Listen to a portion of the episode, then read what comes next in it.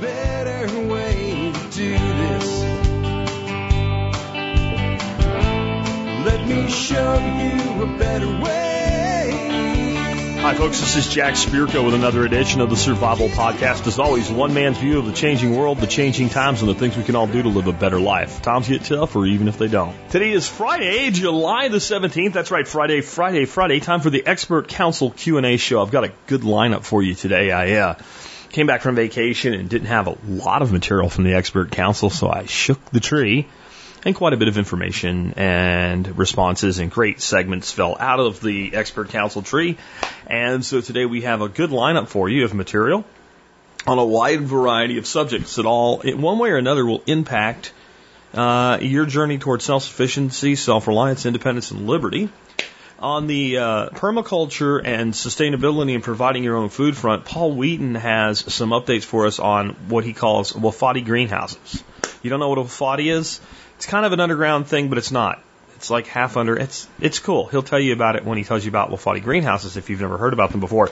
Uh, cooking. I've always said cooking is one of the life skills. It was in my list of skills that people should really be focusing on uh, for the coming term of uh, flux in the United States. One of the greatest skills that you can have. Well, Keith Snow knows a little bit about cooking, and he's going to talk about making and using coconut sauce, which is cool because it's a really great, tasty thing that you can make. Um, as long as you think about how you make it and how you use it, it can be very keto friendly if you, like me, are on the keto bandwagon.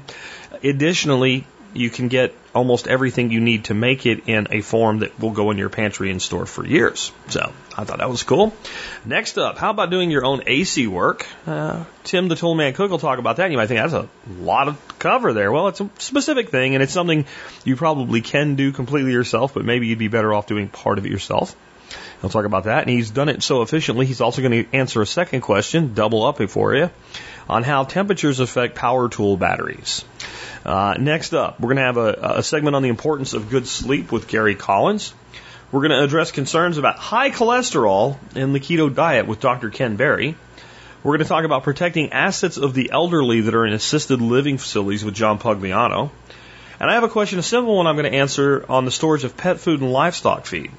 I also have a quick update for you on something called the Total Gym. Some of you have seen this thing. It's been around forever. Chuck Norris pushes the hell out of it. It's been sold on TV. Um, it's something my wife used years ago. I mean, I think this thing's got to be like 30 years that this thing's been around because we've been together over 20 years, and she had one before I met her. And we start. We decided we're turning our upstairs, uh, one of our upstairs bedrooms, into kind of a workout room for us. And some other things are going in there, but she wanted a total gym, and I was very skeptical. I am not so skeptical anymore, especially the Total Gym Fit. Um, and it's not going to be an infomercial for it. You can rely on Chuck Norris for that. I think he's more entertaining than me when it comes to things like that. Um, I just want to give you a little bit on my misconceptions about something, a tool like this, uh, how well it works. And I want to tell you that if you want one, a way that you can get a brand new one for a lot less money than a brand new one costs, and it really is a brand new one, even though it's not called a brand new one. I'll, I'll tell you about that when we get to it.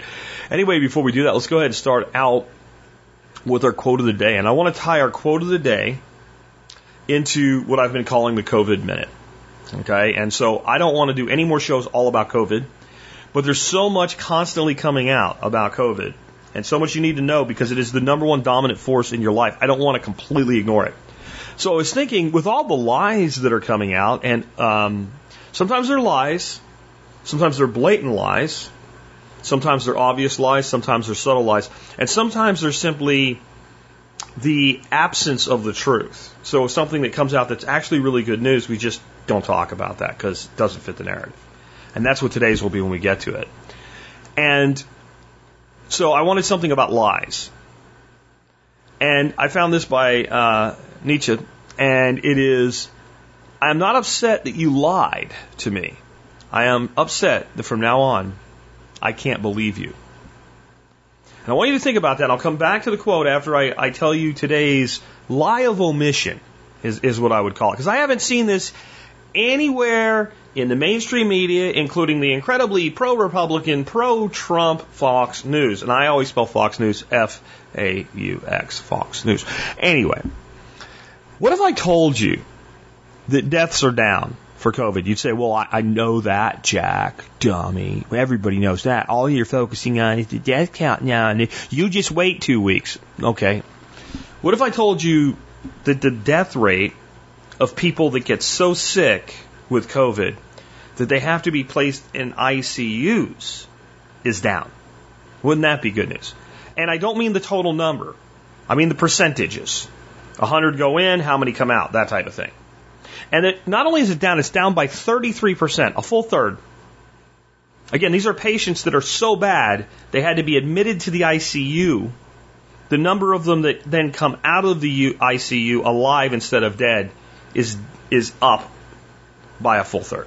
Or more accurately, the ones that don't come out is down by a full third. The ones that die are down. So that is the most critical patients have a one third reduction in their death rate, adjusted for quantity. And this is not enough by way to account for the massive diversion between the total number of cases and the death count. The death count is kind of flat leveling down, trending down, and, and the case counts skyrocketing.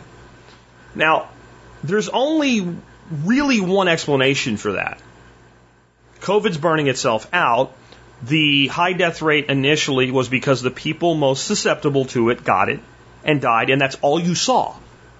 And these things always look worse than they are at first, and these things always decline over time.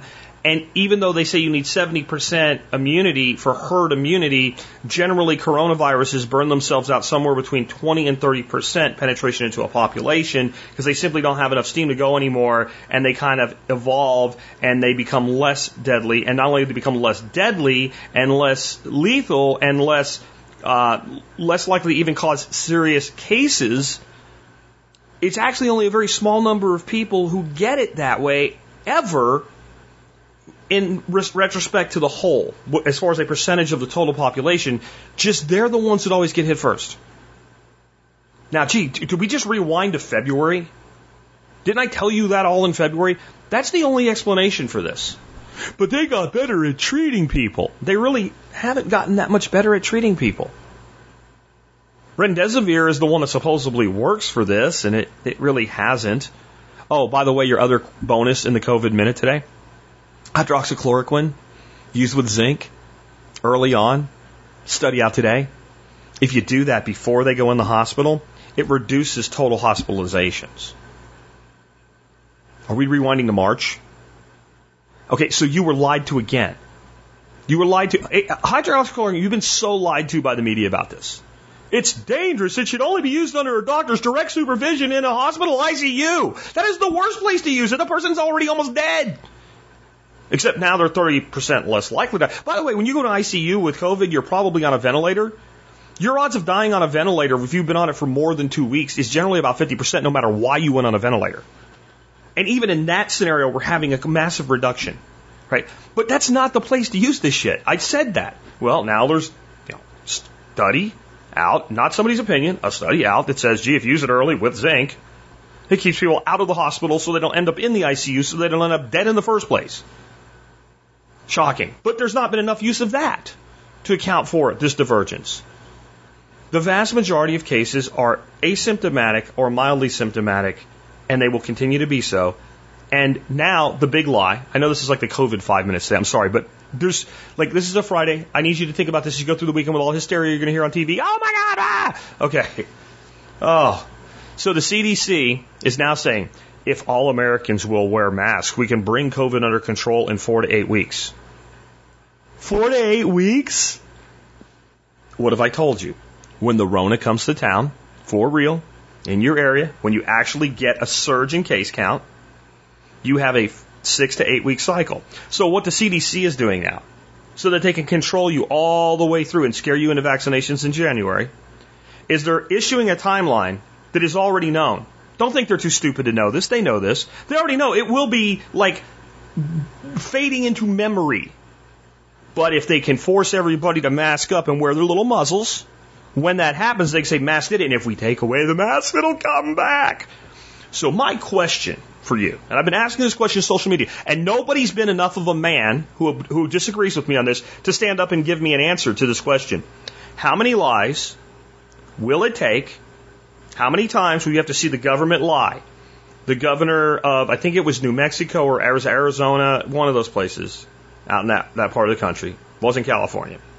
stated, for instance, that they were bringing in refrigerator trucks to the morgues because of an overflow of bodies. And then, no, well, they really aren't. I lied. But they aren't using them yet. That's another example of a lie.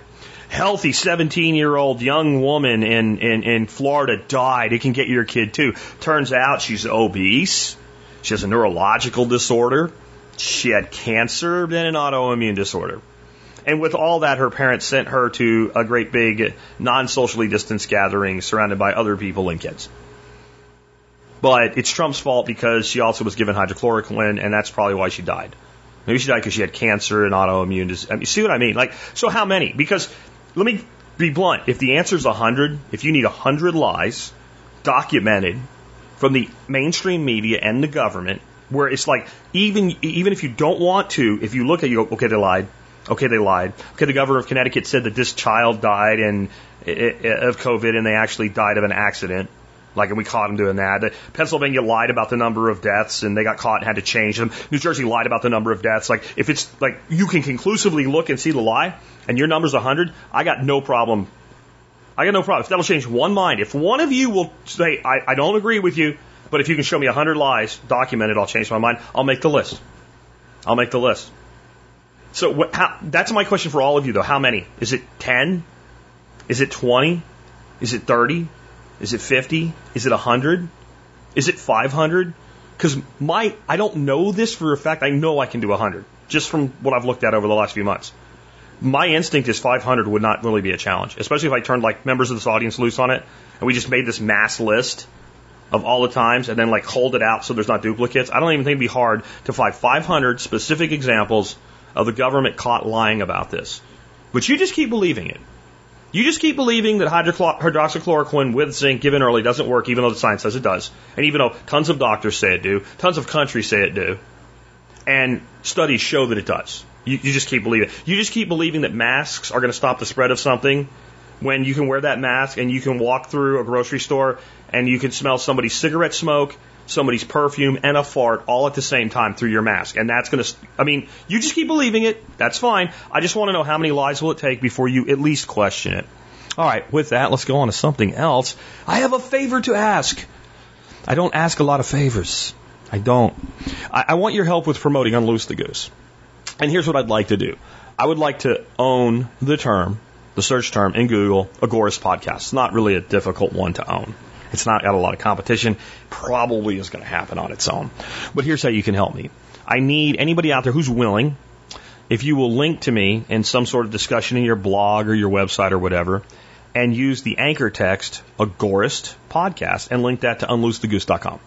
That's all I need you to do. You could even be like make a blog entry or something that says like I, I've been listening to a new podcast called Unloose the Goose and it is an Agorist podcast, and then, you know, highlight Agorist podcast and link that to Unloose. Don't link Unloose the Goose to Unloose the Goose, Agorist podcast to Unloose the Goose on any website that you own or control. If you do that for me, I would really appreciate it. You don't have to, but if you would, I'd appreciate it. Now, let's talk about something totally different because I'm really so done with COVID today. Uh, let's talk about greenhouses and Wofati's, which are Paul Wheaton's own sort of creation modified from the Mike Oehler underground structure mindset and modified in certain ways and really cool. And he's been experimenting with this a lot up in the wilds of Montana. Paul, what's going on with the Wofati greenhouse experiment? Hi, Jack. This is Paul Wheaton from Permies.com with another update from Wheaton Labs. And I know that what you want me to share and every time I'm on the expert council is something new that we're innovating at Wheaton Labs. And so we mentioned a thing in one of my podcasts and the, the response rate's been really huge to be like, do it now. We were going to do it in an event that got canceled because of, you know, you know exactly why it was canceled. and so, uh, uh, we got so many people saying, do it now, do it now, do it now that it's like, it smelled like a Kickstarter, so we're doing it. So, uh, today's podcast, our, our expert council bit is going to be about, um, uh, what is this and and why is this and how and things like that. So uh, on Tuesday at two, we're going to start the Kickstarter, and it's for a greenhouse, but it's for a truly passive greenhouse. So it will be warm all winter in Montana without any extra energy. Um, I gotta say that the early bird stuff, we've got a big mountain of early bird stuff. Anybody who supports our Kickstarter in the first three days is going to uh, get 40 things, including uh, Sepp movie Farming with Nature, the the whole movie. Um, all right, so I'm here with Jennifer and Josiah. Hey. Hi. What's that? And so uh, let's talk about the seven things that are going to be in this greenhouse that are not in your more conventional greenhouses. So the first thing is, is I believe you got to elim- you got to reduce the amount of airspace. So a lot of greenhouses are a great big hoop greenhouse. There's a lot of air in there, so it takes a lot of heat to keep that warm through the winter. So it'll be an effective greenhouse. Um, mostly it's because at night there's not sun, and so in the day, in fact, during the day during the winter, it could possibly get too hot, and then during the night it will quickly lose all its heat and then go below freezing indoors. So um, the first thing we do is is introduce a trench. So if we have a smaller greenhouse, and the greenhouse, well, instead of the greenhouse being say eight foot, eight feet high, um, and we instead we make it four feet high, but there's a four foot deep trench in there, so that way the dirt level is at your armpits. Then you can still be down there with the plants. There's not as much room for the plants to grow, but a lot of your plants don't need to grow that high. You have less air. So it's, and then, then plus the shape of the trench makes it so that there's more exchange with earth temperature. So these tend to need less energy. Uh, okay, so I'm looking at you two guys and you're just nodding your heads, and so like, the next thing is is to put a berm on the north side, and so that's a pretty common one. Um, and uh, uh, the next one after that is uh, to do a trench under the trench. So your trench is four feet deep. Now let's make the trench be nine feet deep. And this is Mike. Now with these three things, these first three things I mentioned, this makes for Mike Oehler's greenhouse design, where he was growing tomatoes in December in North Idaho with no energy at all. There's not even any kind of electricity routed to the greenhouse. That's truly, truly passive. And so it's like, okay, now let's just take these ideas and go a little bit further. Um, the next item is something that I talked to Mike Oehler about before he died and that is the destratification pipe. Um, and so the idea is is that you're going to have um, I, I I don't know why, but I always think of it as bl- as copper pipe that's been anodized black, and and then you kind of run the pipe just in front of the glass. Well, just inside the glass on the inside side near the glass, and it's blackened, and then the top of the pipe is near the top of the glass and then the pipe goes down into that trench, which is nine feet deep. And uh, what's going to happen is that um, because normally in a greenhouse, when the sun is out, it's bright and sunny, then the interior can get really hot. It can exceed 140 degrees Fahrenheit, which is not good because basically everything dies. So um, uh, this pipe, the idea is, is that it'll get heated up. It'll start acting like a straw. It's going to uh, um, start pulling air from down at the bottom of the nine foot uh, trench. Um, and uh, b- because the warm air rises, and it's going to, to suck that colder air up and expel it into the greenhouse. Then that means that whatever air is in the greenhouse gets pulled down inside of the trench, where it will, in theory, start to warm the dirt down in the trench. That means at night, what's going to happen is that the destratification pipe is doing nothing. It's totally idle. But then if the trench has been warmed to something like maybe 60 degrees, and then because it's cold above next to the glass, like like let's say it's zero degrees outside Fahrenheit, then um, it's going to try to make it zero degrees Fahrenheit inside the greenhouse, but then that cold air is going to sink down to the trench, displacing the warmer air that's down there. So whatever is the temperature down in the trench, that's going to rise up and fill the greenhouse and all the colder air goes down into the trench. So that's how the whole destratification pipe works. It's trying to keep it from getting too hot in the upper part of the greenhouse while at the same time trying to warm the trench a little bit more during the day. All right, the next item on the list is the 20 foot well casing. And so, Josiah, you're grinning like a fool. Is Oh, yeah, yeah. You want to take that so one on? we take, you know, we take the cold sink, the trench, and we extend it down 20 feet with a six-inch well casing, and then run that passive destratification pipe all the way down to the bottom of the well casing.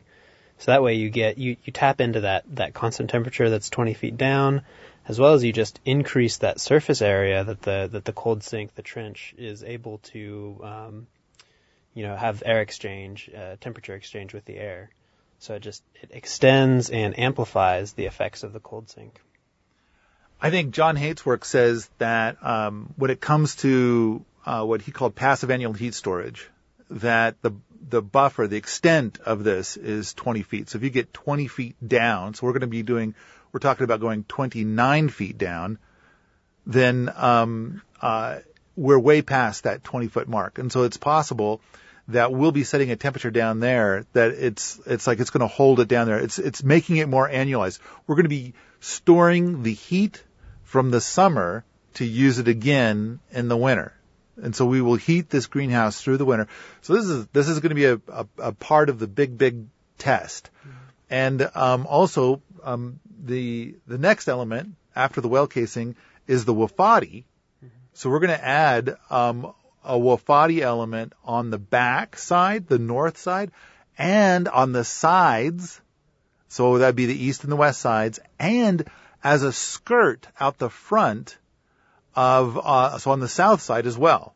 So we're going to be putting in the wofati umbrella. So that way, whatever's down there 20 feet, there's a good chance it's going to stay, or 29 feet, it's good, it's going to stay dry. And so it's going to hold that temperature, hopefully for more than half a year, hopefully for an entire year. All right. Then the last element in this for warming it is kind of how we started talking about doing this at all. So Jennifer, what do you got?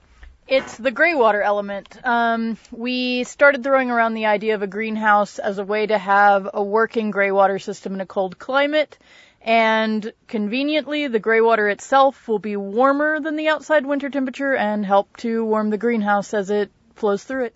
The problem with doing a gray water system in like Montana is that for um, all of the winter, it just accumulates on the surface. Uh, if it does work its way in, it generally doesn't break down. I mean, the plants for your gray water system are dormant. So then the only breakdown that you get is from any bacteria in the soil that um, is uh, active in the middle of winter. And so it's like, you know, which is basically what a drain field does. But the fact that a drain field has issues with it is why we require people to, to use septic systems instead of like, hey, everybody's in the city, let's just all use drain fields and, and septic tanks and stuff. And it's like, nope, that doesn't work. It makes all of our uh, drinking water into poop Kool-Aid. That's not okay. So it's kind of like, we want something better. Okay. One last point we got to talk about of this is that as we've been putting together the greenhouse and people have been like reviewing our stuff, we've had three different people want to point out, what about the passive system in Nebraska with the guy growing oranges? And it's like, when we look at that, the the the passive he, he calls it passive and in a way it is but he's got an enormous fan there seven amps that's a lot of power and we're looking for something truly passive uses no electricity we also want to eliminate the whole human discipline factor all right so Jack, there you go. That's our Kickstarter coming up. Um, thanks for uh, uh, letting us say a little something about it and the experiments that we do here at Wheaton Labs. Bye. Bye. Bye. So just let you know, his Kickstarter is pretty badass. I generally promote Paul's Kickstarters for him, and I didn't this year, not because it's not a great Kickstarter, but because Paul does have a knack. I, I don't, it is not a complaint. I just told him the same thing by email, but he has a knack of picking the absolute worst time to launch a Kickstarter if he wants me to be part of kind of his pushing of it or, or what have you. Just like in the middle of a pandemic while I'm launching a new podcast and I'm going on vacation for three weeks. Like, great. I'm sorry, man. Like, there's a point where you're like, okay, I am out. I've got no more in me. And, but, uh, I did back it for a hundred bucks myself. It's really cool, and there's a link in the show notes if you want to check it out uh, and see more about what Paul's got going on with his devious, devious experiments Kickstarter, where you can learn how to do a lot of the things that he was talking about there. Uh, next up, we have one for Tim Toolman Cook on AC maintenance and the effects of heat uh, and temperatures otherwise on batteries for your uh, cordless power tools. Hey guys, it's Tim the Toolman Cook from All Seasons Maintenance in East Central Alberta, Canada. Back to answer some questions for the Expert Council. This week we got a twofer. We're going to try to knock out two questions from a couple of different listeners. So let's get right to it. Uh, the first question is from Mike, the British redneck, and he says, Hey Jack and Tim, I'm wondering about the procedure and tips for removing an outdoor HVAC unit. We have an old HVAC unit connected to our trailer that hasn't worked in several years. We're not worried about replacing the unit as we have an alternative heating and cooling method. I would like to remove this unit and then install an outdoor rated outlet on its breaker. What is the procedure for removing these units? Can I simply disconnect the power in the two copper coolant lines? As already mentioned, we're not worried about having a working system, just looking for a safe removal. Apologies for the vague description and possibly wrong terminology of components of the system. I will attach a photo to the unit in question to hopefully help a little bit. Thanks in advance for your help and keep up the good work. Regards, Mike the British Redneck. So, Mike, in theory, this is an easy job. Remember my disclaimer that if you give a man bad plumbing advice, all they end up with is wet feet. But if you give a man bad electrical advice, they can end up dead. So don't do anything that uh, is beyond what you're comfortable. So if you're not comfortable doing any of this, call in an expert to handle it. But the fact that you're asking probably means you have some confidence in your skills. So let's dig into it a little bit. As far as the electric goes, it should just be a straight wire run from the panel to the disconnect outdoors. Uh, remove the disconnect box, replace it with an appropriate rated plug, preferably a GFI, and a weatherproof box. That's pretty straightforward. If you've worked with electrical before and you're asking the question, that should be all you have to do. Uh, as far as the unit itself and the copper lines, that's another beast. Uh, you got really three options you can deal with. The first option is how they used to do it, and do not do it. Do not just cut the lines and vent into the atmosphere. Number one, it's bad for the environment. It's more than likely illegal, something you can get a big fine for. So don't just let it vent into the air. Uh, secondly, and it depends on your available time and how much you want to spend, but take a minute and look up on YouTube a DIY or redneck refrigerant pump. You can make a pump using an old compressor from a window AC unit, something you salvage, some fittings, and some electrical. But honestly, the time it takes to do this sort of thing probably isn't worth it. If you're seriously into DIY or experimenting, you could build one, vent it into a compressed cylinder, and then take it to an HVAC company, Enviro Depot, or even a local mechanic to get it disposed of. Uh, some of them might charge you a little bit of a fee. But honestly, the third and probably best option that I'm going to recommend, and it's probably not the one you're looking for, but I'd say you're probably better off to hire an HVAC professional to come in and drain it themselves. Maybe if you know somebody in the industry, you might be able to hire them for cash after hours or, or something like that. They're going to charge you a bit, and then they'll probably turn around and reuse the refrigerant or even resell it to another customer once it's filtered. But this is probably the uh, option I would use. It's the quickest, it has the least danger involved, I did a little looking around online in my area, and it seems a lot of places in the States, you know, give or take a little bit, you're probably going to pay about $100 to get someone to come and remove the refrigerant. But once that's done, don't forget to remove the copper lines and the aluminum fins inside. Save that for scrap. The unit itself is really heavy, so get some help to move it or, you know, use some leverage, that sort of thing. This is something you can do. Uh, all the best with this project, man, and stay safe. Okay, our second question is from Zach, and it's regarding cordless tool, batteries, and the heat. He says, I carry a collection of Makita cordless tools in my work truck on a daily basis, sometimes inside my truck and sometimes in the toolbox in my truck bed. I'm concerned that the heat of my Texas summers may be detrimental to the life of my tool batteries and wanted to hear your take on it. Thanks, and I'm loving the YouTube channel. Keep it up. Zach uh, Childers. Well, thanks, Zach, for the uh, the awesome uh, words on the YouTube channel. Let's uh, dig right into this. There's a lot to unpack, but uh, we're just going to touch on it real quick. Doing a little bit of reading, it says if your batteries are consistently exposed to temps of 84 Fahrenheit or higher, you're going to see a 20% decrease in battery life and runtime. I dug through a few studies just to see what I could find, and it appears it's much worse for batteries to be stored at high temperatures fully charged. So it might be a pain in the butt, but if you wanted to keep them half charged when the temperatures are going to be really crazy, it might be worth it. Or if the cost of replacing them 20% sooner outweighs the work you would need to put in to make sure to keep them cool, uh, maybe just roll with it. If you want to do some digging, batteryuniversity.com has a whole bunch of articles about lithium based batteries. They say that environmental conditions, not cycling alone, govern the longevity of lithium ion batteries. Uh, the worst situation, again, like they say there, is keeping a fully charged battery at elevated temperatures. This is just tough on them. I went to the DeWalt's manufacturer's website and they said um, if you try to charge your batteries outside of the 40 to 105 degree Fahrenheit temperatures, it can permanently shorten the runtime. When it's too hot or too cold, it doesn't allow the chemical process to work properly within the battery. So all of that being said, you're probably going to see a 20 to 25% decrease in runtime and life expectancy of your batteries if you continue to allow them to be exposed to hot temperatures but if you talk to a lot of guys on the forums, most of them say they've done this for years, left them in hot trucks, and never had a big problem. So I guess it's really up to how much risk you want to put into it. I mean, you could build a small cooler box and keep some ice packs in there on the really hot days. Uh, park your truck in the shade if you can. You know, just a lot of practical things. But, but to be honest, most guys really don't worry about it. You'll probably again need to replace your batteries about one fifth as often but it is what it is. So if you can handle the heat, the batteries will too. And yeah, go from there. Anyway, thanks again for the question, Zach. So anyway, guys, thanks again. Thanks for sending me the questions. Keep sending them to Jack. I'd love to answer anything you can about um, home renovations, electrical, plumbing, outdoor work, being a solarpreneur, any of those things. Uh, if you get a minute, run by and check out our All Seasons Maintenance YouTube channel. Uh, it's growing like crazy over there. We got three videos a week, uh, a money making minute on Mondays, a Wednesday tool review, and Friday growing your successful handyman business. So anyway, guys, thanks again. Stay healthy, stay happy, and have a great week. And next up, I almost skipped him. Keith Snow, the illustrious chef, um, has a segment for you here on making coconut sauce. Hey, Chef Keith Snow with HarvestEating.com, and I wanted to talk about a very simple coconut sauce.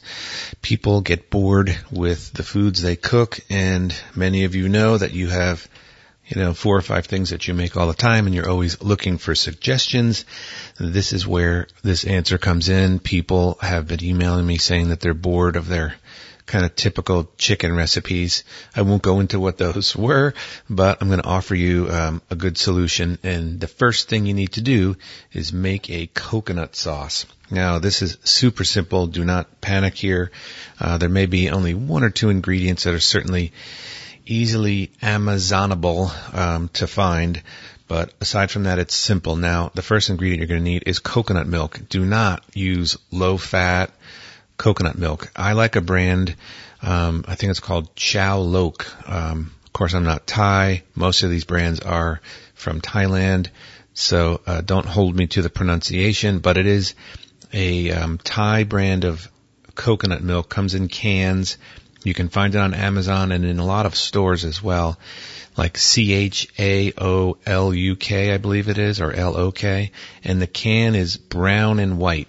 So it's a pretty distinct looking can, and that is an excellent uh, variety. The reason I know that's good is because my friend's wife from Thailand, that is her preferred brand, and uh, she knows her stuff.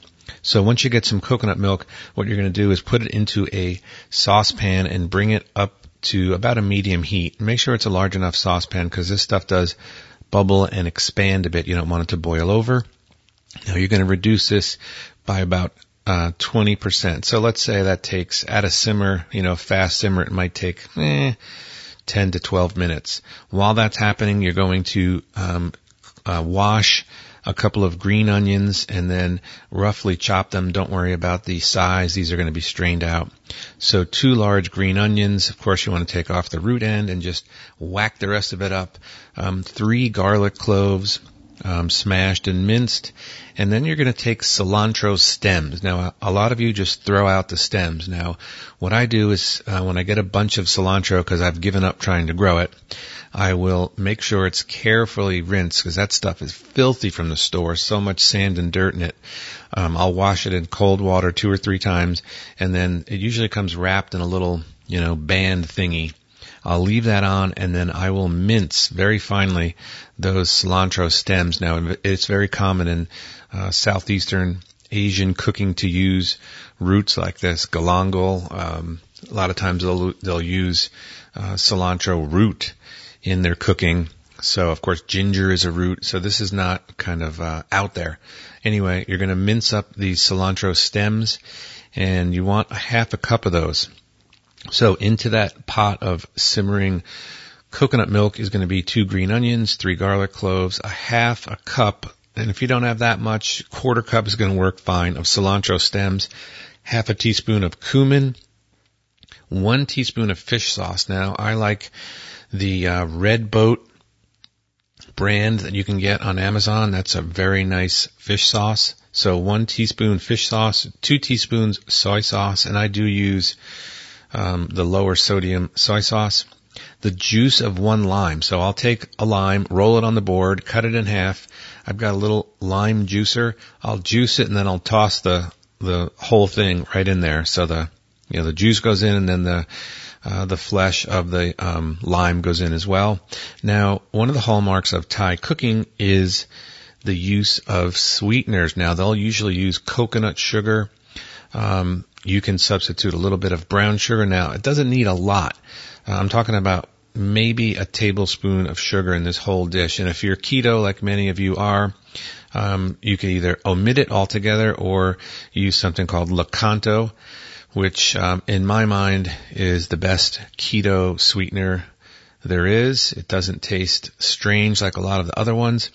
So again, this is optional, but one teaspoon or one tablespoon, depending upon how sweet you like things, of either coconut sugar, light brown sugar, or maybe Lakanto. Now, I think the most key ingredient to all this is white pepper. If you don't have white pepper, you're totally going to miss the the uh, intended flavor of this dish. So go out and get yourself some white pepper, and you're going to put um, maybe an eighth of a teaspoon of white pepper in there. Just whisk it all up. You want to cook this at a very slow simmer um, for about 20 minutes, and then you're going to strain it out. So just pour it right through a fine mesh strainer, and the result is your coconut sauce. Now this can be garnished with fresh cilantro leaves and another squeeze of lime to um, bring the brightness up a bit, um, and that's normally what I do. So um, this sauce, I just actually made this um, last weekend. So I had the sauce done, and then what I did is I took chicken thighs, and I like the uh, boneless, skinless variety of chicken thighs, the most flavor. Um, love them; they're great. And what I do is I'll marinate those in a bit of olive oil, and then I use a seasoning called Greek seasoning. You can find that in the Harvest Eating store. That is kind of the unsung hero of my line of spices. I've been using that more and more. And I mean, it just has a really great flavor. So a little olive oil and a good douse of this uh, Greek seasoning and then um, let it marinate for a couple of hours.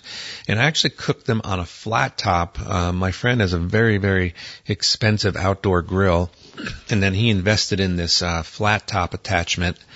I don't know if attachment's the right word, but it goes right on there and it's very heavy duty. And I seared these chicken thighs, I had a great color on them, and then they were just roughly sliced up and then coated with the coconut milk. And I gotta tell you, we had five, 11 people there. And I mean, those chicken thighs and that coconut sauce were gone in a flash. Actually, the chicken was gone almost immediately. And I also made really neat Indian rice. I'm not going to get into that because it's kind of complicated, but people were just pouring the coconut sauce on the rice. They were putting it on drumsticks. So it is really flavorful and it's not something that people are going to expect. So when you go to the, your next picnic or you have people over, I mean, they're expecting teriyaki chicken with, you know, some kind of weird glaze on it or just a typical, you know, foods that you see at a barbecue. They're not going to expect this. They won't see it coming. And, uh, if you do have the grilled chicken seasoning, it definitely makes it better. But you can season it really with anything that you like, but just use this coconut sauce on it and, uh, you're gonna love it. So with that, I hope everyone has a great weekend. Thanks for supporting harvesteating.com, and of course the Survival Podcast. And Jack, I know you're fixing to take a little uh, vacation, maybe fishing down in Florida, as I hear. I hope you have a great time. And thanks to everybody. Take care. Next up, with a quick segment on the importance of good sleep, Gary Collins from The Simple Life.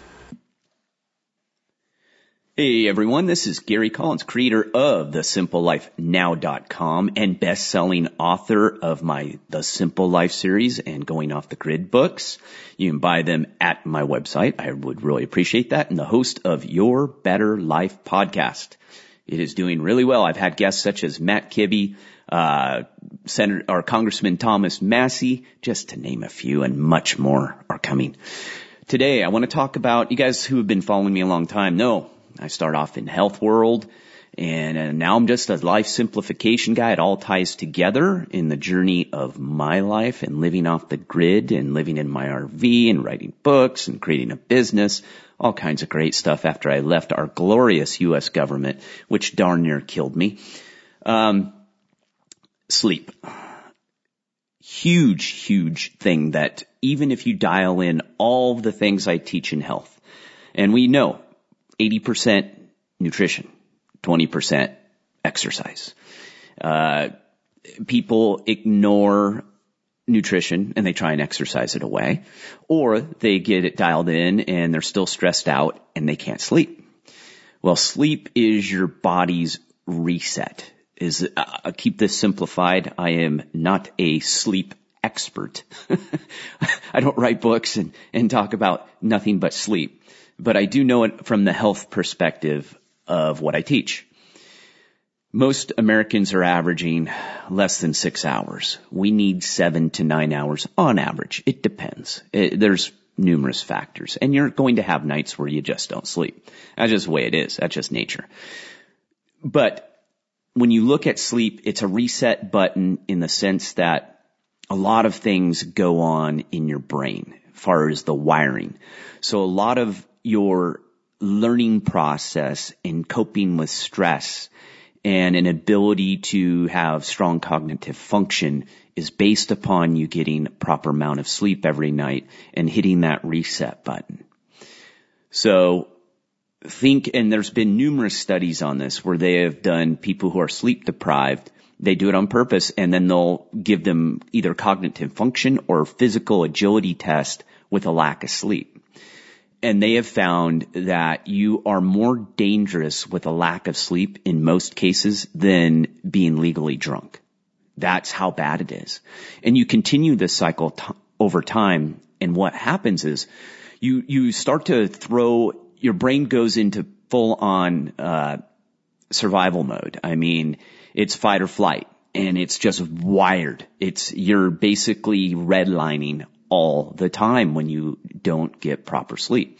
Matter of fact, they've they've shown that there are people who have gotten rare conditions um, where uh, where prions start these proteins start to build up the brain and it will clog your neural networks, just clog it. And what happens is it's that's how dementia and all kinds of other things start. But that people have died. Literally, it turns off their ability to sleep. And without sleep, you will die. It is 100% guaranteed. You cannot live without sleep. So sleep is a big, big factor in your health. And a big way, uh, let me give you some basic standards of sleep schedule. Keep a sleep schedule. Um, you know, people who say, well, I'm a night owl. Eh, maybe more than likely you've just been burning the midnight oil by jacking yourself up on a bunch of caffeine and cigarettes and chew or whatever. Keep a schedule. Do not drink any caffeine past one o'clock in the afternoon. Trust me on this one. I screwed this one up big time and realized that I was taking that little jolt in the afternoon and I would always have this trouble sleeping. And duh, no wonder. I kid you not. That is one of the best ones. The half life of caffeine is around nine hours. So even going to bed at 10, 11, you're still going to have caffeine flowing in your blood, bloodstream, uh, traceable amounts. So make sure you cut that caffeine addiction off and try and draw back on it. That is one of the biggest ones, stress. We are stressed out, uh, bottom line. And that's why I teach what I teach in the simple life and why I write these books is to try and help people because I had to discover it on my own of finding a life of peace, freedom, and happiness. It sounds all woo woo. Yeah. Sit out in the forest with your legs crossed. I get it. But it's truth. I'm telling you. I know firsthand. I've taught a lot. I mean, at this point, it's gotten to tens of thousands. Uh, it could be hundreds of thousands at this point between books and lectures and speaking. And I've gotten a ton of emails over the last year of people readjusting their life. You know, I wrote a book called Decluttering Your Life, the simple life guide to decluttering your life, where I give you a, a manual of getting all those unnecessary stress items out of your life, balancing. You have to de-stress. If you don't de-stress, you will not sleep well. They've done studies on that as well. The more stress you are under, the less the, the less sleep. You will suffer from what they call stress induced insomnia. Your brain will not turn off. Throw in caffeine to keep the, keep the fire burning. And it's a perfect storm. Recovery. Especially for physical activity, you have to get a proper night's sleep because that not only your brain, but your muscles. All this has to happen. Like I said, it's a reboot system that happens every single night. All right, guys, I hope that helps. Make sure to get a good night's sleep. Set a schedule. Take the stress out. Oh, almost forgot. Keep those bright lights out. Don't, if you're going, people do this all the time. Do not use electronic digital reader, e-readers for books at night. Don't. They have software that dulls the light and all that. I'm telling you, use a real book. Read a real book with soft light. If you have trouble sleeping, it, that could be one of the reasons. Screen time. You gotta get away from that screen time before you go to bed. Alright guys, hope that helps.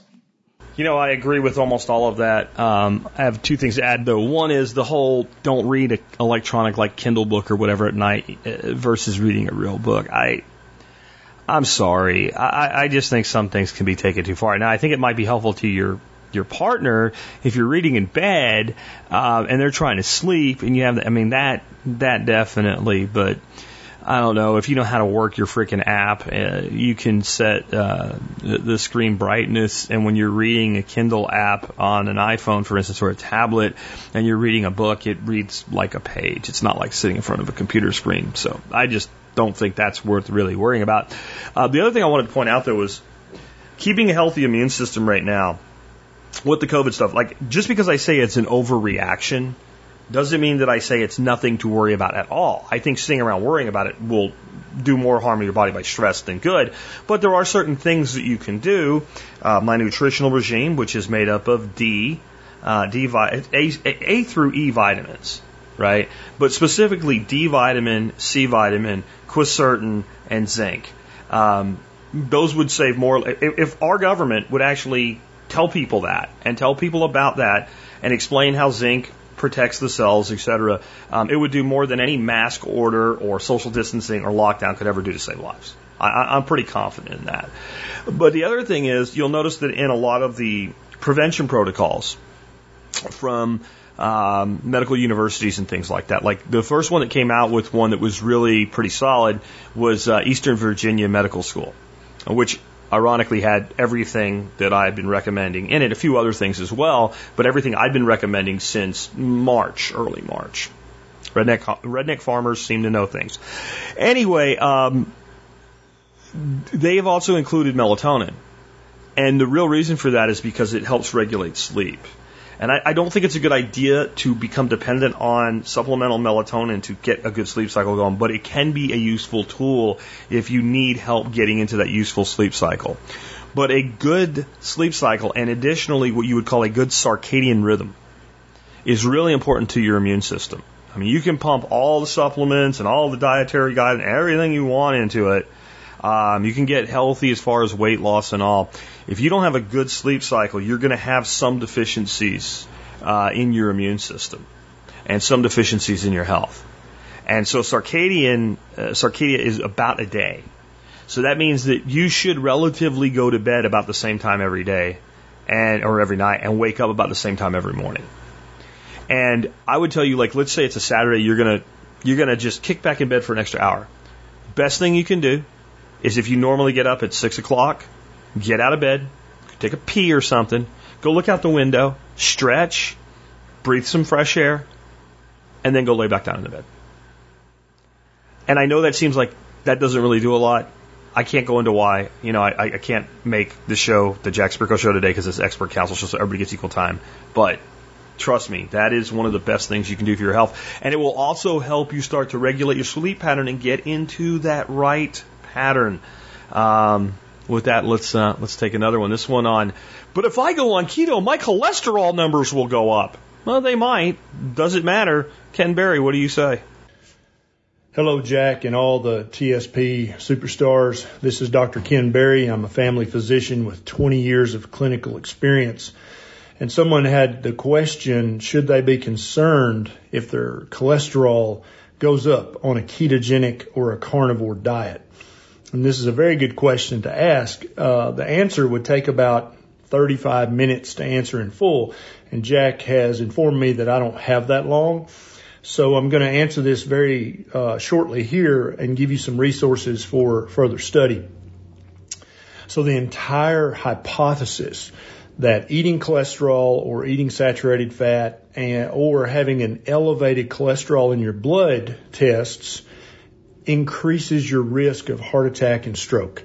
Now that's a hypothesis that started a few decades ago and it quickly achieved a mythological status. But the problem is, is that the controlled, meaningful research about this question has never shown a causation between high cholesterol levels and an increased risk of heart attack and stroke. Actually, what the research shows every single time we've done it is that having a high cholesterol level not only does not increase your risk of heart attack or stroke, but it also decreases your risk of developing cancer and increases your risk of living longer. So if you'd like to live longer and have a reduced risk of cancer and no increased risk of heart attack and stroke, then you shouldn't worry about having an elevated cholesterol. Now I have several YouTube videos about this. If you'll just go to YouTube and search for Dr. Berry cholesterol you should find these videos. And in the show notes of these videos, I actually have links off to the actual research studies so that you can have, uh, you can watch the videos, but also you, you have access to the actual research studies I'm talking about. And next time you go see your doctor, say, well, doc, has it ever been proven that having a high cholesterol increases my risk of a heart attack or stroke or of dying early? And your doctor will stammer and say, um, um, um, and uh, if they just say yes blatantly, then say, could you print me off a, a copy of that study? And your doctor will never give you that study because it does not exist. Most doctors are not evil. They're not uh, lazy. They're not losers. They've just been indoctrinated, much like I was early in my medical career, to believe that a high cholesterol was very dangerous and we had to take as many pills as necessary, as many injections as necessary to get that cholesterol back down to very low normal. The truth of the matter is, is that having a high cholesterol is not dangerous. Thanks a lot for having me, Jack. How else can we trigger, trigger you with facts today? Anyway, next up, I have a question for John Pugliano on uh, the protection of assets for an elderly person in uh, a nursing home, in this case, elder care facility, and limitations on how much money they actually can have and maintain once they end up on Medicaid with Medicaid fully funding their elder care. It's a complex situation. It does vary some by state. Uh, with that, I'll let John take it from here. Today our financial question comes from Paul in Ohio, and Paul is asking about his mother who is in assisted living, and his concern is, is that after she's exhausted all of her savings, and she'll have to receive Medicaid to pay for her long-term care, if there's a way for her to preserve any of her life savings so that she'll have a small amount of money to fund those incidental and comfort type purchases that won't be provided for through assisted living. You know, things like getting her hair done or any special little treat that she wants to have. Well, Paul, although federal money funds things like Medicare and Medicaid, it's all administered at the state level. And so it does vary drastically and, and quite widely from state to state. Now, you're in Ohio And I believe there that the maximum amount of net worth that a Medicaid elderly patient in a nursing home is allowed to maintain is something like $2,000 a year. And while that's not a lot of money, that should meet the pocket change kind of requirements that you're looking for her to have just to take care of those little monthly incidentals. Uh, the thing I don't know about Ohio is how that $2,000 can be funded and maintained. I mean, that's the maximum amount of assets that she's allowed to have and still be qualified for Medicaid. But I don't know if that means that at the beginning of the year she can start off fresh and you can pull that from you know, like her social security payments, or if she can take a small stipend each month from her social security payments and keep that as long as she stays below that $2,000 level. Uh, those are the specifics I'm not sure about, uh, and specifically how it relates to Ohio.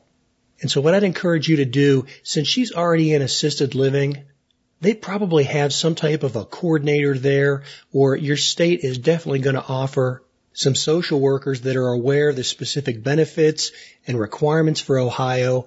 Uh, you should schedule an appointment with them and sit down and really get a feeling for what's going to happen once your mother, you know, totally exhausts all of her own savings. Now, as far as taking this message to the broader TSP community, um, I just want to mention here what Paul's going through.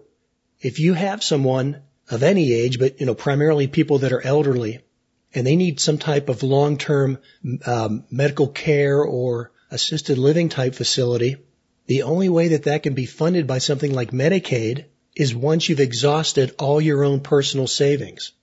And that includes assets like getting rid of your home or your car, uh, literally, you know, everything you would own. Now, Paul wasn't asking this, but what a lot of people want, you know, want to do in a situation like that is say, well, you know, gee, my, uh, you know, my grandfather has a hundred thousand dollars in assets or his home is worth two hundred and fifty thousand dollars and now he's going to have to forfeit all those assets in order to receive Medicaid. Now I, I am oversimplifying here, but I'm doing this just to make a point. And so what families naturally try to do then is shelter those assets. And I'm not making a point of whether you should or shouldn't shelter your assets. All I want to point out here is that if you wait until you need the care the services of the government, then it's already too late because there's a five year window when they go back and look at your assets to see if you actually qualify for the program.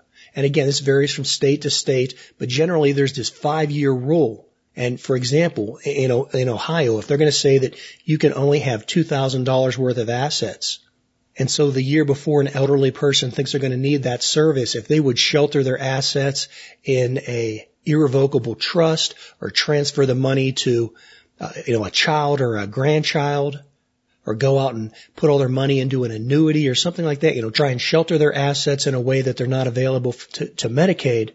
Well, you can't do that because they're going to go back for five years and they're going to use forensic accounting methods to determine if you've tried to shelter your assets. Now, there's nothing illegal in this if you've done it prior to that five years, but there are penalties for doing it within that five year window. And so my point here, especially for elderly people that may be having to go on to Medicaid, be aware of what your state rules and regulations are.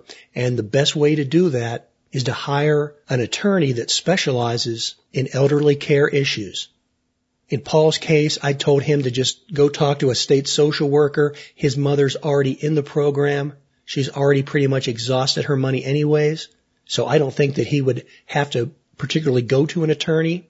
But if you're someone that isn't in that situation yet and you have assets that you want to protect, particularly if they're, you know, 100, 200 or more thousand dollars, then definitely find yourself an attorney that's qualified in elder care issues. Talk to that professional and find out the best way that you should be structuring your assets so that it's most beneficial to you and your family. Whatever fee you have to pay, I'm sure it'll be well worth it in the long run.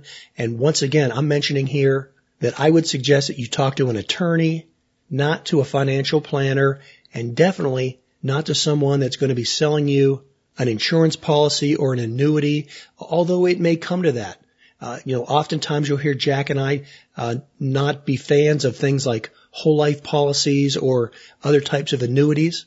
But in this kind of a case, to shelter or protect assets, a financial product like that may be applicable but you don't want to be getting that information from a salesman. You want to be getting it from an attorney that's your fiduciary and receives no compensation from the sale of those kind of products. Well, hey, Paul, thanks for your question. This is John Pugliano of Investable Wealth and the Wealth Standard Podcast. So my one little addition before I give you my segments today is that um, we learned this when my father-in-law was in elder care, and um, I have to say that as much as I appreciate the facility that we put him into, they weren't fully honest with us, and they they kind of did a lie of omission. Okay, and it's it's important that you you know this can happen, and you also know the rules. So I don't know if this is true in every state. I don't know if this is federal. I don't know if this is state. I know this is true in Texas. In the state of Texas, if you put a uh, elder relative into any sort of an elder care facility, and let's say it's a really nice facility like the one we put Fred into. I mean, it, that place. If like if I had to go to a home, I could go live there. You know, uh, I, I could, and it was the best we could find. And it was also fairly expensive. The rules are that once that person has been in that facility for three years, for 36 consecutive months, if their assets run out and if any private insurances run out, they must be permitted to stay in the facility with full care that they had when they reached that point for whatever's available from their Medicare, Medicaid, Social Security, whatever it is, no matter how little it is. That's they have to keep them. And this put us in a predicament where I was starting to really worry that he would run out of money and end up having to go to a nursing home instead of this really great facility that he was in because he would have run out of money and had about 10 months to go. And it was like, that would have been like $60,000. And I was thinking of like rating my retirement and stuff to keep him in there. Um, what ended up happening is just the, the time people are in these facilities is generally not that long uh, which is one reason that long care term, uh, long long term uh, care insurance is generally not that bad of a deal because you probably won't need it for that long. You know, that's that's uh, in general the case. Um, the median age in a nursing home is like uh, median length of time in a nursing home. Person goes in, and at least half of the people that go in are dead at or before that time is four months. The average life expectancy in any elder care facility is 13 months. Now, we're not talking about retirement homes. We're talking about true elder care facilities where people really need someone to take care of. By the time they're at that point, that doesn't mean that some people don't live four or five years, but the average is 13, the median's four. And so we didn't have to deal with that, but it would be a good idea to kind of do all the math and understand what you're dealing with if you get to a point where you or someone you love ends up in this position. So John's giving you some good asset protection ways to do that as well. All right, so my question today is a pretty simple one, um, and it comes from uh, Terry. Terry says, um, "What do you use to store your feed for your ducks, dogs, quails, and cats?" He says, "I live in the suburbs. I got some quails." Looking for containers to store the 25 pound bags of game bird feed crumbles to ideally prevent insects to get in, keep the food fresher. Things like the Vittles vault with the gamma lids seem pretty good, or do you use five gallon buckets or garbage cans, metal lids? What do you use? Okay, so I looked up this Vittles vault on Amazon, and I'll put a link so you can take a look at it. And they come in various sizes from like 15 uh, pound size to 50 pound sizes. And for instance, the 35 pound size is like, they're like 40 bucks. Um, they're very well made. They, they really are. They're a high quality material. The 35 pound one is $40. That doesn't seem that bad. I mean, 35 pounds, that's quite a bit of feed. A lot of people use these for their dogs and cats. And in my experience, these are the types of things because of their bulk that they generally cost more on Amazon than you can get them for in, let's say, an Atwoods or a Tractor Supply or someplace like that. They're still not that much less. You could probably get a 35 pound one for 30 bucks. 35 pounds. Well, how many gallons? Because, like, pounds of what? Shotgun pellets, dog food, barley. I mean, th- that's an estimate of what, you know, an average feed product would fit in this thing. Um, but it's eight and a half gallons. So you're paying, let's say, $30 if you buy it locally at retail for eight and a half gallons of storage space. A galvanized garbage can from Lowe's, Home Depot, Walmart, wherever. This is about 25 bucks with lid. That is going to be generally they're 31, 32 gallons, depending on the manufacturer.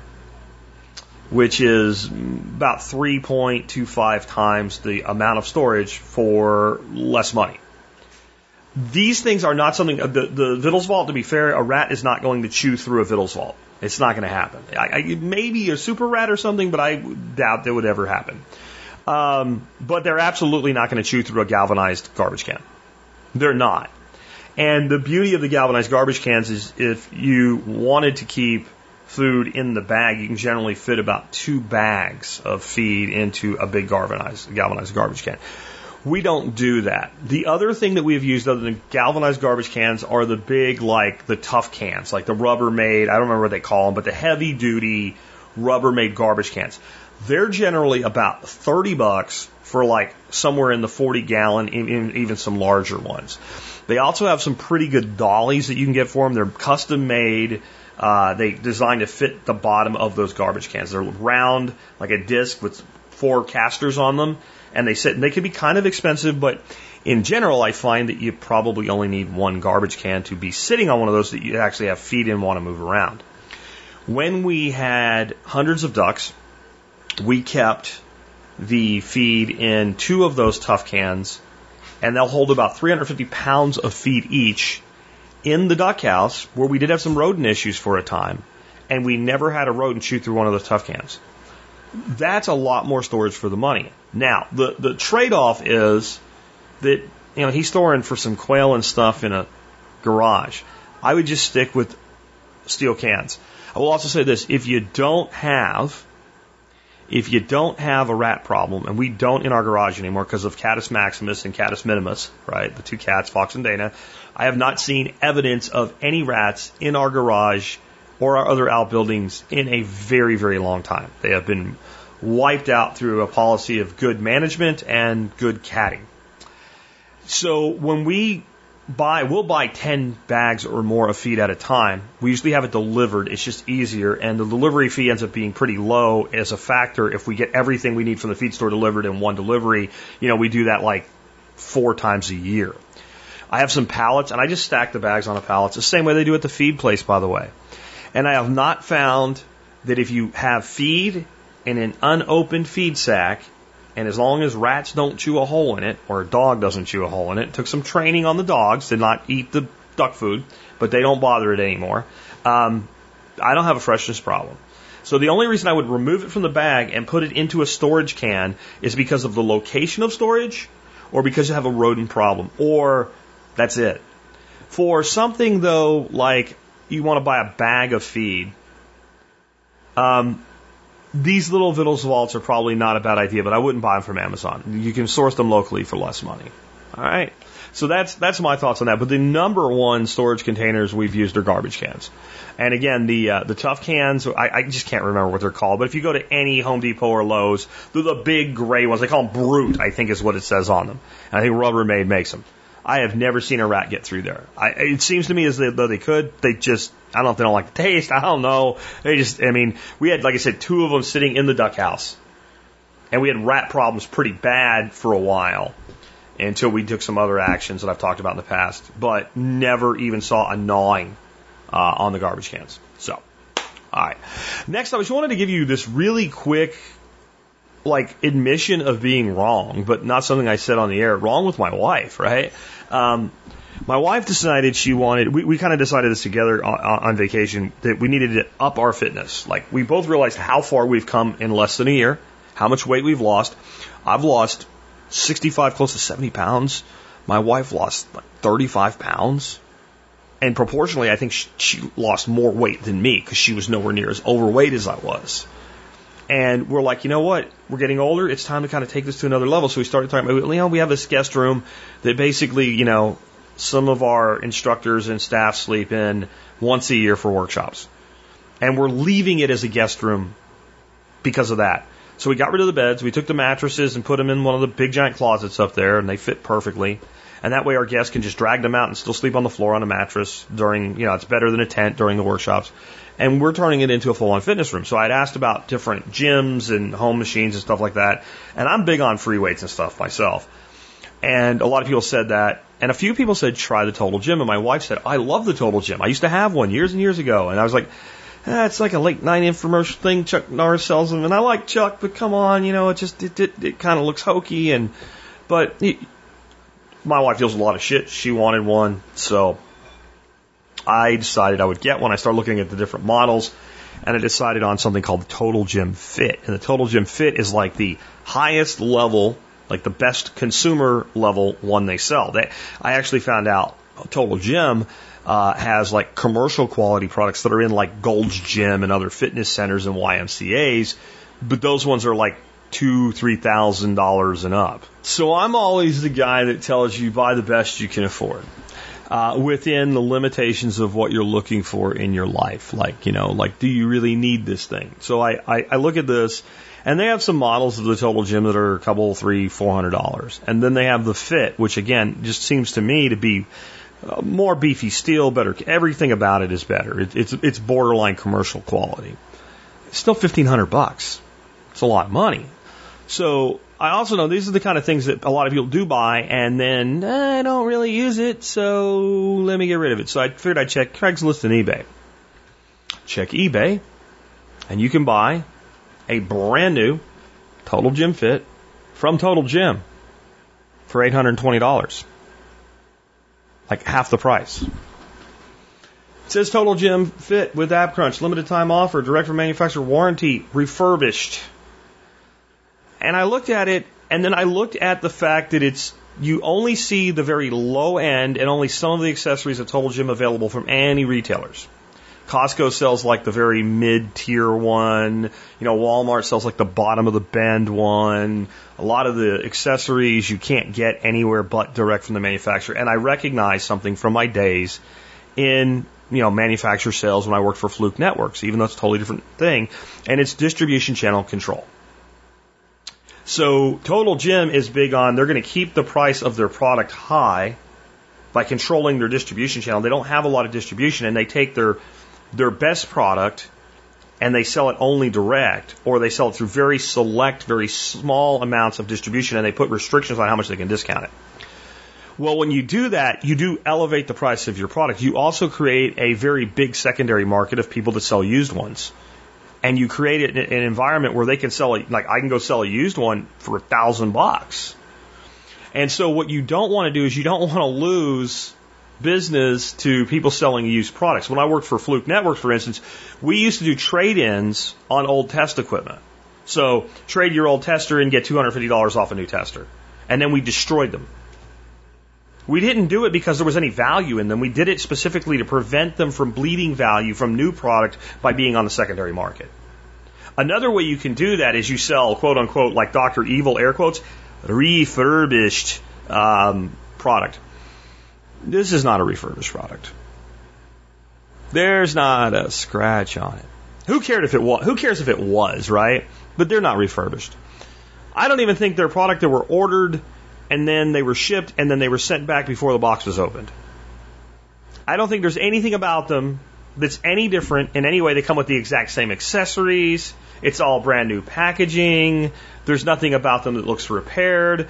Uh, let's be honest, on the total gym, there's not a lot to break you if you if your cables wear out, you don't send it back to the manufacturer. I don't I can't find a single person that ever is like, I used my total gym for a year and it broke and I turned it in into a warranty and they replaced like like that's not a thing. This is a brand new machine. Absolutely brand new from the factory that they just called refurbished so they could justify the secondary market price and push down the attempt by people to sell them used. Okay? That's what it is. And that is good if you know that. And if you would like to try one of these, I'm just going to say that if I was going to spend my money on it, and I did, there is no way I would go to, you know, totalgymmydirect.com and uh, have somebody from their automated little uh, telemarketing thing try to talk to me in a, a thing and pay $1,549.95 when I can buy the exact same thing with all the accessories for $820 on eBay from the exact same people, shipped by the exact same people, with the exact same warranty. There's literally no reason to pay the extra money. It's almost $800 more money. And I just wanted to say, number one, Mrs. Spirko was right and Mr. Spirko was wrong. I have had my ass kicked by this machine after using it for a few days. I am surprised at how good it is. And I'm wondering if any of you out there that use this machine can help me out. I have a problem. There's nothing wrong with it. I just know that I'm right about this. The machine, the damn machine felt like the cables were too long. Like I wasn't getting a full range of motion. And some of the exercise you do, you disconnect the cables and you just use the slide bed on this machine and then you connect the cables back up. I disconnected them and I connected them back up. And now the cables are perfect. They're exactly the way they should be. They're exactly the way they are in the picture. Everything's the same. It physically seems impossible that these cables essentially were like a foot and a half longer than they were supposed to be. Any of you ever have that problem? Any of you ever fix it? Any of you ever figure out how the hell it happened? I can't. There's only one place to hook it up to, and it's a pulley with a little clip on it. I don't see any way it could have been done any differently. But damn it, I know this was real. Help me out if you can. With that, we've wrapped up another episode. My wife says I'm crazy, but she also acknowledges that, yeah, it sure seems like it was that way, but it can't be. That's why it's bothering me. I, I'm a logical person. I don't like illogical puzzles that I can't. I feel like it's one of the, like, you know those puzzles like you got the chains holding two horseshoes together and a little loop on there and you flip it through and pop, you can get the, the, the little steel loop off and then you can put it back on, you hand it to somebody, it frustrates them because they don't know the trick to doing it. I feel like it's something like that that I found by accident. So if you know, let me know. I googled it. Nobody else has the problem. Maybe I'm maybe I'm crazy. I don't know. Anyway, with that, let's go ahead and wrap up the show. Let me remind you, if you like the show and the work that we do, you can do your online shopping at tspaz.com. That's T-S-P-A-Z, tspaz.com. If you do your online shopping there, you help support the show and the work that we do. Today's item of the day is the Lodge Carbon Steel skill, Season Skillet. You might be like, you bring that thing around so much. That's because I have a price watch on it, and when it goes on sale, I bring it back because when it's on sale, it's really a good deal. The 12 inch skillet is on sale so cheap right now, it's $2 less than the 10 inch skillet, which is also on sale and already a good price in of itself. The 12 inch skillet is the skillet. If you were only going to have one, that's what you should have. If you're going to have three skillets, why? I, I have a 10 inch one. Why? Because it kind of looks cool hanging from my pot rack. But really, the 8 inch, the 10 inch, just get the 12. Get a couple of them. And they'll last as long as a human lifetime. 32 bucks for a piece of cookware that if you take care of it will last long enough that you'll die and your kids will either throw it out, trade it, or keep using it. That's a pretty damn good deal. Check it out. Large Lodge Carbon Steel Season Skillet available at tspaz.com. Uh, and you can find all of my reviews there in alphabetical order. Remember, if it's there, I own it, I use it, I bought it, or I wouldn't recommend it to you. With that, let's go ahead and wrap things up with the song of the day. This song is, uh, I really like this song. And when I saw the title, I was like, I'm not sure I know that song. It's called One Headlight. It's by a band called The Wallflowers. And as soon as I listened to it, I'm like, everybody's heard this song. Very, very popular hit song for them. Uh, song they actually had a hard time, and the whole album that this was on, they had a hard time getting it out. They had a hard time getting the record companies to play along, and yet it was a very successful album. It's shocking. Um, it's also a song that it's a song that I, I kind of like to bring music like this to you because people don't know what the song's about. So so many people who have lost loved ones, especially a spouse, a boyfriend, a girlfriend, something like that, really identify with this song. And I, I don't want to ruin it for you, but that's not what it's about. It sure sounds like it's what it's about, but it isn't. Um, the, the, the guy that wrote the song, uh, was, who's the lead singer of the band, his name I think is Jakob Dylan. Jakob Dylan. I'm not sure. I'm not a big fan of the band. Don't dislike them or anything, just not something I listen to a lot. Don't know a lot about them. But uh, when I looked up this song to find out what it was really about, what he said was the song's meaning is all in the first verse. It's about the death of ideas, not the death of an actual person. In fact, he said that he likes to write a lot of metaphors and images, and people take them literally. So the whole concept is really a metaphor, an analogy. It's not actually about the death of a person. But I actually kind of dig that in a lot of ways because, and he said it's all in, in, there's a line in the first verse and it explains the whole thing and it's like the key. And once you know it's there, then everything will make sense. And that line is the death of the long broken arm of human law, the death of ideas. And what I love about that is I think we're entering a time, and we were talking about this in the first episode of Unloose the Goose, where we really have a cycle that's ending and a new cycle beginning. And this is something you can look through human history and you can see happen over and over again. And you, you do have to step back a little bit. This is a mega cycle. This is not the ending of, of, of like, you know, a cycle like, let's say, shifting from the 1940s to the 1970s. That was a pretty big period of flux, but this is way, way bigger than that. And this is a time that if you try to grab onto any piece of this system and defend it, you're going to get run over and crushed. And when these cycles come, what I said on that episode of Unloose the Goose is they're not like if you take your two hands and put your fingers together, like you're going to karate chop outward, like you've got your hands up, uh, your hands up, but flat level to the ground, your arms level to the ground, and you take your, your tips of your fingers from both hands and put them together, and think like your left hand is one cycle and your right hand's the other and then they end, that that's not how these these these megacycles happen. These ages end. That if you take your hands and you overlap them, there's a period where the new cycle's beginning and the old cycle's still dying, and they coexist, and that's where we are right now. And what you have to do at that point is you have to grab on to a new reality and create your own solutions, like we talk about all the time. And if you try to defend anything in the old system while the new, the new reality, it's not even a system, the new reality is overtaking the old reality. You get crushed between them like getting crushed between gears.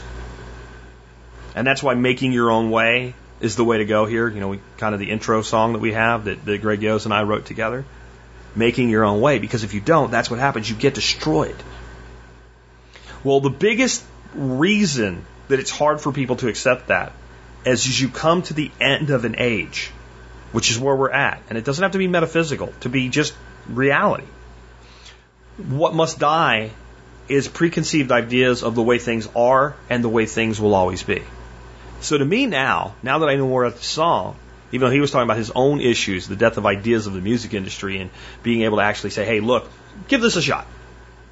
You know, he talks about how he doesn't need everything, but he needs some of his things to come through. Then that's the one headline, right? That's what it is for him. For me, though, this song now is about really those deaths of the ideas, these beliefs that we can trust the state. Like that, that idea has to die. The belief in so many things that it's not factually or logically backed. Those beliefs have to die. And that's the death of a beast. And a dying beast is a dangerous beast. If you have a lion that's injured and you have no way, like, get off of the whole ethical thing of putting it down so it doesn't suffer thing. Like, this is a lion, like, this is a lion of, like, one of the lions of Tsavo that's killed hundreds of people and it wants to kill you and it's been wounded and you don't have a gun. You don't have any way to kill it. But you know it's mortally wounded and it makes its way into a, a cave and it goes in that cave and it's dying. All you do is keep an eye on the door of the cave and let it die and go on with your life and be thankful that that lion is no longer going to come take somebody out of a hut tonight. In a lot of ways, that's the state right now. If you go engage with a dying beast, they can take you down with them. And that's not so much ignore, like I said, keep an eye on the mouth of the cave, but it is to separate yourself, make your own way, create your new reality, and embrace this time and this turning and allow the preconceived ideas of the way things would always be to die. In your own life, you've seen so many preconceived ideas of the way things would always be that have already died.